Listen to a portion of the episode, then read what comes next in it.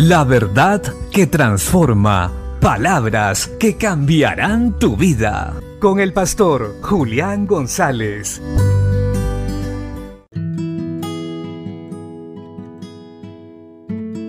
La Biblia dice en el Evangelio de Lucas capítulo 13 versos 10 al 13.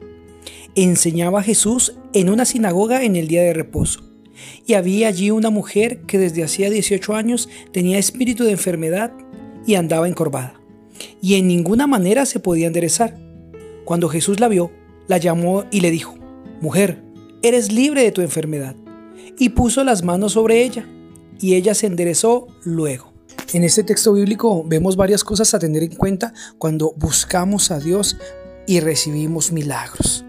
En primer lugar, entendemos que Jesús está interesado en enseñar, en que aprendamos la palabra de Dios, en que no seamos ignorantes. Jesús estaba en la sinagoga enseñando y eso es algo muy valioso, algo que tenemos que tener en cuenta siempre. Debemos buscar la presencia de Dios, no solamente para sentir el poder o sentir su presencia en nuestras vidas, sino debemos ir a la casa de Dios a aprender.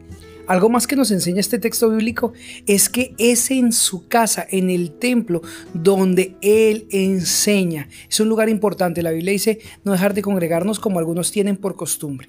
Porque allí Dios envía su presencia y hace milagros. Qué maravilloso es esto. Esta mujer estaba en el lugar adecuado, en el lugar indicado, en el momento indicado.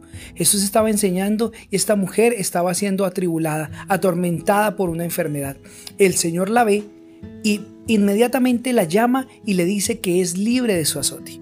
Nosotros buscamos a Dios para que Él nos dé libertad. Éramos esclavos del pecado y muchas cosas, así como en esta mujer, nos tenían esclavos. Esclavos de ideas, pensamientos, acciones, sentimientos que nos han hecho estar tristes y atribulados por mucho tiempo. Pero si vamos a su presencia, si vamos donde Él está, ciertamente nuestra vida cambiará. Él ve nuestra necesidad y nos sana. Qué maravilloso. Si nosotros buscamos a Dios, atendemos su palabra, veremos el resultado en nuestra vida espiritual y física, sanidad y libertad. Bendiciones.